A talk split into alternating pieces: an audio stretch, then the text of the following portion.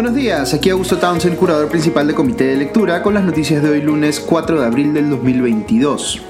Comienzo esta mañana hablándoles del incendio que se registró ayer en la sede de la Dirección de Investigación Criminal, la DIRINCRI, eh, de la policía en la Avenida España, en Lima. Este incendio se inició en el piso 12, en el que está la división de lavado de activos, lo cual previsiblemente ha generado eh, mucha sospecha porque se trata de una oficina donde podría haber evidencia comprometedora como parte de las investigaciones por lavado de activos a políticos y otras personas vinculadas al crimen organizado. La principal sospecha, aunque no la única, apuntaba al hecho de que los propios sobrinos del presidente eh, Pedro Castillo, hoy prófugos, están siendo investigados por lavado de activos, como sugiriendo que el incendio pudo haber sido iniciado por algún agente actuando por orden de alguien de las más altas esferas del gobierno. Otros apuntaban a que políticos como Keiko Fujimori también están siendo investigados por lavado de activos, así que podrían tener un interés en que esto pase. Eh, un general de la policía perteneciente a la división de lavado de activos, quien fue presentado eh, eh, en una improvisada conferencia de prensa junto al ministro del Interior Alfonso Chavarri, pero no identificado inicialmente, dijo que se tendrá que hacer un inventario de lo que se ha quemado, pero que sí hay respaldo digital de esos documentos y que se va a trabajar con la Fiscalía para recomponer los expedientes de lavado de activos. Dijo también este general que en esa sede no había documentación relacionada con casos que implicaran al gobierno o al entorno presidencial, pero yo esperaría sobre esto la versión de la Fiscalía. El comandante de la policía señaló que hay cámaras, entre comillas, en algunos pisos del edificio, es decir, no confirmó si es que había o no camas en ese piso concretamente en el que se realizó, eh, digamos, eh, se desarrolló el incendio. En fin, no hay cómo atribuir a estas alturas autoría de este incendio, no se sabe todavía si fue eh, propiciado o espontáneo, pero ciertamente es muy sospechoso que se incendie una oficina de una división en específico, la de lavado activos en este caso, un domingo en un espacio a los que, eh, al que los bomberos no pueden llegar con facilidad y quién sabe sin cámaras que hubieran podido registrar lo que ocurrió. Comprensiblemente algunas personas van a sospechar incluso eh, de que haya genuina voluntad de aclarar las cosas considerando que es la misma policía la que va a investigar eh, este mismo tema. Por eso, como les decía, sería importante escuchar la versión de otras organizaciones que no pertenecen al Poder Judicial, o perdón, al Poder Ejecutivo, como eh, la Fiscalía. Eh, que los fiscales mismos nos aclaren cuáles casos que están investigando se han visto pues perjudicados. Ok, paso a la otra noticia eh, relevante de los últimos días, que ha sido la manifestación masiva en contra del gobierno en Huancayo por el encarecimiento de los combustibles, los fertilizantes y los alimentos en general, que ha congregado principalmente a transportistas y agricultores, pero también a otros sectores de la sociedad. Lamentablemente las incidencias de este paro han tenido como eh, consecuencia trágica la muerte de al menos tres personas, según ha reconocido el propio gobierno. Esto incluye a un niño de 11 años que por escapar de los enfrentamientos quiso atravesar un río y perdió la vida ahogado. Las otras dos personas que fallecieron fueron por accidentes de tránsito, camiones atropellando gente, digamos, en medio del caos. También se habla de una cuarta víctima, un docente que falleció eh, porque no pudo llegar a la, eh, a la, digamos, por la protesta al centro médico en el que se iba a practicar una diálisis. El gobierno quiso dejar en claro que ninguna de estas eh, muertes era específicamente el resultado de algún acto de represión policial, pero también se ha conocido el caso de al menos una persona que recibió un disparo de perdigón en la cara que habría comprometido su vista. Todo esto está todavía en investigación, pero hay naturalmente la preocupación de los niveles de represión policial que se eh, pudieron haber ejercido eh, eh, ante esta protesta, por un lado, y por otro lado también sobre los niveles de violencia que se pueden haber registrado de los propios manifestantes. La protesta ha sido mayormente pacífica, pero ha habido incidentes muy marcados de violencia en los cuales se ha dañado propiedad pública. Por ejemplo, lanzaron piedras sobre las sedes del gobierno regional de Junín, sobre la municipalidad provincial de Huancayo e incluso sobre la casa de Vladimir Cerrón. Y también hubo destrucción y saqueo de locales comerciales en la ciudad. El gobierno no tuvo una reacción inmediata, no prestó eh, atención a los reportes de inteligencia que daban cuenta de que la protesta iba escalando eh, a inicios de la semana pasada. Y encima el presidente tuvo un comentario muy desafortunado al calificar a los líderes de la movilización como, entre comillas, cabecillas y dar a entender explícitamente que estaban siendo pagados por alguien, se entiende alguien con una agenda política opositora al gobierno. Esto fue como echarle combustible al fuego y la cosa terminó por estallar. Luego el presidente Castillo intentó disculparse, pero bien a su estilo, es decir, eh, como diciendo que debía disculparse, pero sin hacerlo expresamente. Cito aquí sus palabras, si hubo un malentendido y tengo que pedir disculpas, lo haré mil veces. Los líderes de la protesta estaban exigiendo la presencia pues de Castillo en Huancayo, pero este no fue, siguió con eh, un tiempo su agenda digamos en otras zonas del país hasta que decidió suspenderla y enviar a la capital de Junín a varios de sus ministros. Primero llegaron los de Comercio Exterior y de Cultura, luego los de Justicia, Energía, eh, eh, Economía, Interior, Desarrollo Agrario y Ambiente. Finalmente se firmó un acuerdo en el Coliseo Huanca que ha permitido suspender el paro por cinco días. Esto eh, a cambio del ofrecimiento del gobierno de asegurar una reducción efectiva en los precios de los combustibles, por ejemplo.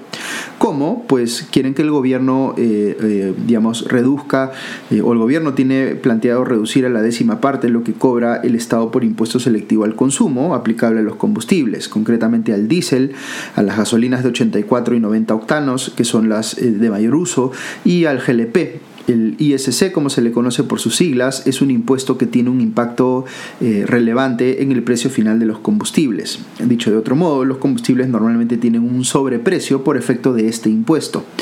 Lo que está haciendo aquí el gobierno es renunciar a esa recaudación, se entiende de manera temporal, para que eso se refleje en menores precios al consumidor final, aunque no queda claro cuál va a ser eh, ese efecto sobre el precio final por cuanto el Estado no tiene cómo asegurar que éste sea efectivamente trasladado. Eh, aunque va a presionar ciertamente para que esto pase indefectiblemente en el caso de Petroperú, que es una empresa estatal. Esto se busca hacer vía una exoneración del 90% del impuesto y además eh, van a enviar un proyecto de ley al Congreso para que este último elimine el 10% restante. De hecho, ya hay otros proyectos de ley de bancadas eh, no oficialistas que van en ese sentido. Esto nos llevaría entonces a un escenario en el cual el ISC dejaría de existir en la práctica para combustibles, al menos por un tiempo. Mientras eso ocurre, se alivia en parte, aunque no totalmente, el efecto del encarecimiento de los combustibles, pero se genera un forado de 250 millones de soles por mes en el Tesoro Público. El problema va a ser cuando haya que eh, volver a la normalidad, porque el costo político para el gobierno de hacerlo va a ser muy grande. Pero el Estado no puede darse el lujo pues, de dejar de percibir esos 250 millones de soles mensuales indefinidamente, que son necesarios pues, para cumplir otros fines impostergables. Entonces, es razonable lo que está proponiendo aquí el gobierno. Eh, el problema del encarecimiento de los precios de los combustibles, los fertilizantes y los eh, fletes internacionales, eh, lo que impacta a su vez en los precios de varios alimentos, es pues un fenómeno global. Pero los gobiernos están en, urgidos, digamos, de, afrontarlos, de afrontar ese fenómeno por razones políticas. sí es razonable que se tome algún tipo de medida de alivio temporal, pero la palabra temporal aquí es clave. Recordemos que el ISC es un impuesto que debería servir también para eh, desincentivar el consumo de combustibles más contaminantes. Esa puede no ser hoy la prioridad inmediata, pero lo debe ser en el tiempo para que la matriz energética nacional vaya transitando hacia combustibles menos contaminantes y así podamos cumplir nuestros compromisos internacionales en materia de cambio climático. Así que es bien importante que esto que se está planteando ahora respecto del ISC sea efectivamente algo temporal. Hay otras opciones que está evaluando el gobierno para enfrentar esta coyuntura, como eh, revisar los peajes, eh, donde la cosa es eh, más complicada porque no puede actuar unilateralmente y tendría que ponerse de acuerdo con los concesionarios. Y también veo que se está hablando de reducir el IGB a ciertos productos de la canasta básica familiar, como pollo, huevos, arroz, harinas y fideos. Eh, eh, de esta manera, digamos, se busca eh, evitar que vuelva a recrudecer, digamos, esta movilización en contra del gobierno, pero es difícil anticipar que hayan logrado pues, solucionar de manera definitiva este problema y que no vaya a ocurrir, digamos, en el corto plazo que reanude la actividad de protesta en contra del gobierno. Eh, yo creo que eh, está viéndose ahora de manera más clara la eh, dificultad que tiene un gobierno que no ha sabido, digamos, rodearse de gente especialista en temas de conflictos sociales, ahora que empiezan a estallar estos focos de cuestionamiento, como les digo, basados en problemas reales, como el tema del encarecimiento de los precios, que el gobierno no sabe muy bien cómo manejar. Eh, esperemos pues que estas medidas puedan ser realmente efectivas y que calmen un poco la situación en el país, pero eh, parece que esto va a seguir en la medida que no se consiga, digamos, satisfacer las expectativas de la gente que está atravesando una situación difícil en cuestiones económicas. ¿no? La inflación termina siendo un fenómeno políticamente muy duro para un gobierno que no tiene capacidades para poder enfrentarlo de manera efectiva. Ok, por otro lado, eh, hay un eh, segundo anuncio que acaba de hacer este gobierno eh, en los últimos días, que es el aumento de la remuneración mínima vital en 95 soles, es decir, pasando esta de 930 soles a, 100, perdón, a 1025 soles mensuales. La última vez que se aumentó la remuneración mínima vital fue en el gobierno de Pedro Pablo Kuczynski, eh, en 80 soles, eh, según recuerda el comercio. Eh, antes de ello, en el gobierno de Humala se hizo también un aumento en 100 soles en el 2016. Perdón. Aquí hay que considerar que el porcentaje de la población económicamente activa que tiene un trabajo formal y que por tanto se puede beneficiar del de, el sueldo mínimo es poco más del 20% del total, de modo que esta es una medida que beneficia a muy pocas personas y de hecho genera problemas bien serios para las empresas pequeñas que tienen baja productividad, cuyos ingresos no les alcanzan para pagar ese sueldo mínimo. Ciertamente uno puede ver eh, a este último como algo aspiracional. Eh, nos gustaría indudablemente que todos los peruanos y peruanas ganen muy por encima de ese monto, pero tenemos un problema estructural de baja productividad en la economía peruana, que no es culpa de las personas que aspiran a ganar ese sueldo mínimo y que realmente trabajan de forma ardua hay eh, una serie de problemas que impiden que esas empresas pequeñas puedan ser más productivas, desde las deficiencias del sistema educativo nacional, pasando por las brechas de acceso a tecnología y financiamiento, hasta llegar a la sobreregulación laboral, tributaria y administrativa. Esto es difícil de explicar en poco tiempo, pero la única forma de asegurar sosteniblemente que el sueldo promedio aumente en el Perú es corrigiendo todos estos problemas de fondo y otros más. Cuando se aumente el sueldo mínimo, aunque esto sea con la mejor intención, eh, cae en saco roto si no se cambia la realidad económica que está en el trasfondo. Por eso, en el Perú el sueldo promedio está por debajo del sueldo mínimo. Fíjense lo que significa esto que les acabo de decir. La realidad nos está diciendo que lo que la legislación considera un sueldo mínimo en realidad no es mínimo, porque muchísima gente gana por debajo de eso, no porque estén siendo explotados, es decir, que estén generando mucho valor económico que se está quedando alguien más, sino porque las organizaciones en las que trabajan no son suficientemente productivas como para pagarles más. Y eso no es un problema de alguien en particular, es un problema sistémico que requiere soluciones sistémicas. Subir el sueldo mínimo por decreto no es una solución sistémica, es un eh, parche que podría incluso terminar siendo más perjudicial que beneficioso porque llevará eh, a más gente a la eh, informalidad. Aquí en lo que podemos ponernos todos de acuerdo es en que es un deber del Estado, de la sociedad en general, diría yo, ver cómo se aumentan los ingresos promedios de todos los peruanos y peruanas. Esa es una conversación urgente que debemos tener. Si creemos que esa conversación se agota simplemente subiendo el sueldo mínimo, que afecta a un 20% del universo al que supuestamente queremos beneficiar, pues no estamos dándole esa, eh, a esa conversación el nivel de seriedad que se merece.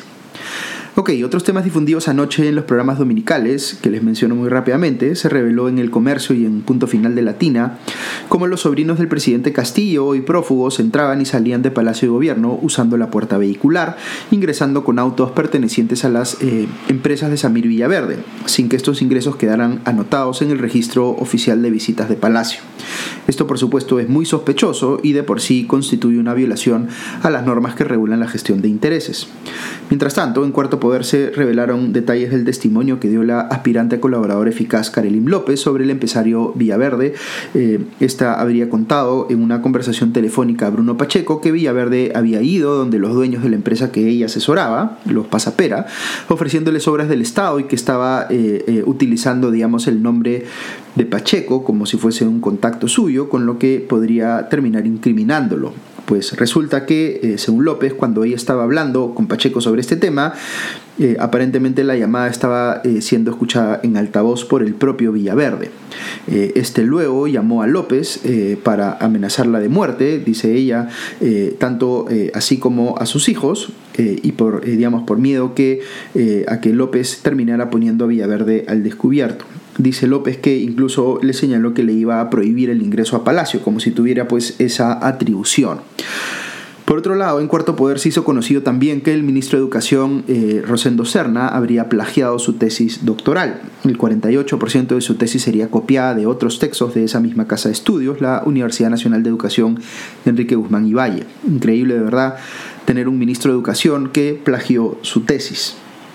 En otros temas eh, importantes, respecto del reemplazo de Hernán Condori en el Ministerio de Salud, el vocero de la bancada de Perú Libre, Valdemar Cerrón, declaró días atrás que su colega de bancada, Kelly Portalatino, entre comillas, siempre ha sido una opción para dicho ministerio. Portalatino eh, eh, es médico, pero también se trata de una de las congresistas más confrontacionales de Perú Libre y no tiene mayor experiencia en gestión pública. De ser ella la sucesora de Condori, evidenciaría pues una vez más que el gobierno no comprende o no quiere comprender que la razón por la cual se censuró a Condori es justamente por la irresponsabilidad de poner al mando de una cartera tan sensible como salud a una persona sin las capacidades necesarias y con el solo objetivo de mantener satisfecho eh, a un eh, aliado del gobierno, en este caso al serronismo. Estaría aquí pues eh, el gobierno cometiendo el mismo error por segunda vez en el MINSA o por enésima vez si hablamos en general de los malos nombramientos que se han hecho durante este periodo gubernamental. Condori, dicho ese paso, ha seguido nombrando funcionarios en el MINSA incluso después de haber sido censurado por el Congreso. Por ejemplo, el sábado designó a Pío Pelagio Yapo Quispe, militante de Perú Libre desde eh, enero de este año, como director de las redes integradas de salud de Lima Sur, que es un cargo de confianza.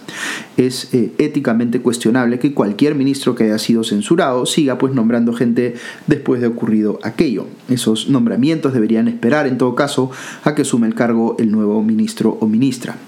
Es evidente que esto se hace aquí con el objetivo de beneficiar a un militante del partido, dentro de esta lógica que lleva al gobierno a pensar en el Estado como un botín, que está ahí para que se repartan los cargos públicos entre militantes y allegados, más allá de que tengan o no las competencias requeridas en cada caso. Dicho sea de paso, hay eh, una nota bien completa de Talía Cárdenas en el comercio que muestra todos los nombramientos cuestionables, digamos, de militantes que ha hecho Condori en el MINSA. Veo por otro lado que el viceministro de Justicia, Juan Carrasco, ha presentado su renuncia al cargo porque eh, estaría interesado en postular al eh, gobernador regional de Lambayeque. Carrasco ha ejercido varios cargos en el gobierno de Pedro Castillo, ha sido dos veces ministro, pero ahora estaría tentando una gobernatura regional como candidato de Juntos por el Perú, partido aliado del gobierno. Dicho sea de paso, César Acuña también ha presentado su precandidatura por eh, Alianza para el Progreso para gobernador regional de la Libertad, claro que ya ha ejercido, difícilmente pues tendrá competencia en su propio partido. Pasando a los temas internacionales, eh, este fin de semana han circulado imágenes realmente atroces de Ucrania, de ejecuciones brutales realizadas por el ejército ruso en las inmediaciones de Kiev, eh, más concretamente en la ciudad de Bocha, que está a 25 eh, kilómetros al noreste de Kiev, de civiles desarmados cuyos cuerpos uno ve regados por las calles. 410 cuerpos según la fiscal general ucraniana. Civiles con las manos atadas, con tiros en la cabeza como si eh, hubiesen sido fusilados. El ejército ruso se ha retirado con tal apuro de estas zonas que ni siquiera ha hecho el esfuerzo de ocultar, la evidencia de estos crímenes de guerra, o peor aún quizá no quisieron hacerlo. En cualquier caso, como les digo, es una atrocidad. Esto va a ser muy probable que las naciones eh, occidentales intensifiquen las sanciones contra Rusia e incluso escucho de mayores envíos de armamento, inclusive de tanques, a Ucrania para apoyarla en la guerra contra eh, los invasores rusos. Pasando a Francia, estoy viendo en los últimos días varios comentarios en el sentido de que la reelección presidencial de Emmanuel Macron eh, no sería tan segura como algunos creen y que la candidata de derecha extrema, Marine Le, eh, Pen, podría meterse por los palos. El propio Macron eh, le ha advertido esto a sus seguidores. La primera vuelta en Francia es este fin de semana, pero muy probablemente haya que esperar a una segunda vuelta, como ocurre aquí en Perú, para ver quién es el ganador en definitiva. Quizá Macron esté preparándose para la eventualidad de no salir arriba en los resultados de la primera vuelta, aunque lo más probable es que sí lo haga. La mayor parte de medios eh, y encuestadoras, digamos, eh, dan por hecho que va a obtener la reelección, pero eh, ha habido tantas sorpresas en elecciones recientemente que ya uno no puede asegurarlo a ciencia cierta. En Hungría, mientras tanto, el político de extrema derecha Víctor Orbán ganó su cuarto periodo consecutivo como primer ministro en la elección realizada ayer domingo. Las encuestas apuntaban a que Orbán, que es calificado por el Financial Times como un conservador populista, iba a perder y por tanto ha sorprendido, digamos, que haya terminado ganando este cuarto periodo consecutivo. Hungría es uno de los, eh, uno de tantos casos, eh, pero uno bien eh, paradigmático de cómo las democracias pueden ir convirtiéndose en iliberales en el tiempo con liderazgos como el de Orbán. Este último dijo que le ganó la, la, elección a, abro comillas, a los izquierdistas en casa, a los izquierdistas internacionales, a los burócratas de Bruselas, a las organizaciones de Soros, a la prensa internacional y últimamente al presidente de Ucrania, cierro comillas. Se trata pues de un gobernante que se ha convertido eh, eh, en una eh, persona, digamos, que retroalimente una serie de teorías conspirativas en su país para poder de alguna manera mantenerse aferrado al poder. Y en Costa Rica también hubo una elección el domingo, una elección presidencial en este caso, y ganó quien era considerado, según el diario El País, como el candidato antisistema, el economista Rodrigo Chávez, quien se impuso sobre el expresidente José María Figueres por 53% contra 47% al 95% del conteo. Em, solo tendrá 10 diputados en un Congreso que tiene 57 curules en total, así que tendrá que buscar algún tipo de pacto con sus adversarios. Eh, Chávez venía con un antecedente muy serio, pues había enfrentado una acusación de acoso sexual cuando trabajaba en el Banco Mundial, que él calificó como, entre comillas, un chiste, eh, pero que le valió una sanción de dicha organización y a la larga, digamos, eh, su salida de ella. Luego se convirtió en ministro de Hacienda del gobierno de Carlos Alvarado. El expresidente Figueres, su adversario en esta elección, también tenía acusaciones de corrupción durante, sus, eh, durante su mandato. En general hubo cerca de 40% eh, de abstención en los comicios, en, una, eh, en, un electorado que claramente estaba, digamos, rechazando el que le hayan dejado con esas dos opciones que eran ambas malas. Ok, hasta aquí las noticias de hoy. ya nos escuchamos mañana. Que tengan un buen día y una buena semana y hasta pronto. Adiós.